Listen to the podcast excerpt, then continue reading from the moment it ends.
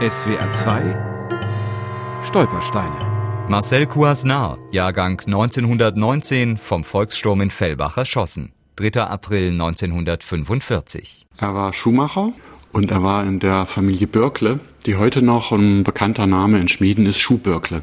Das Geschäft gibt's immer noch. Marcel Coisnard war einer von drei jungen französischen Kriegsgefangenen, die mehrere Jahre als Zwangsarbeiter in Fellbach als Mädchen für alles mithelfen mussten, erzählt Dr. Ralf Beckmann, der Leiter des Fellbacher Stadtarchivs. Zu Hause in Elbeuf in der Normandie hatte der 26-Jährige eine Schuhmacherlehre im elterlichen Geschäft absolviert und er spielte Saxophon in einer Big Band. Es wurde ihm dann in, seine, in seinen Standort hier nach Schmieden gebracht und nach seinem Tod, nach seiner Ermordung, hat die Familie es dann wieder zurückbekommen. Einen Monat vor Kriegsende sitzt Marcel Coisnard wie so oft in der Dorfkneipe.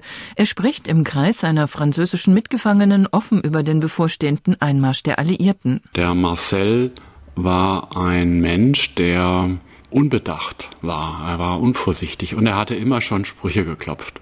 Er hat wohl gesagt, Weißbart und Fichter, also das waren der Volkssturmführer und der Ortsgruppenleiter, sind die ersten, die am Kirchturm baumeln, wenn die Amis kommen. Hermann Weißbart werden die Äußerungen hinterbracht. Der Anführer des lokalen Volkssturms und Steinbruchbesitzer aus dem benachbarten Öffingen war als dezidierter Nationalsozialist bekannt und bei vielen Bürgern gefürchtet.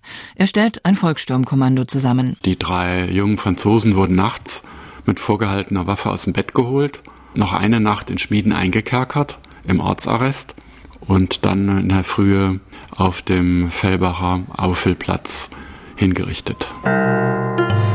SWR 2 Stolpersteine. Auch im Internet unter swr2.de und als App für Smartphones.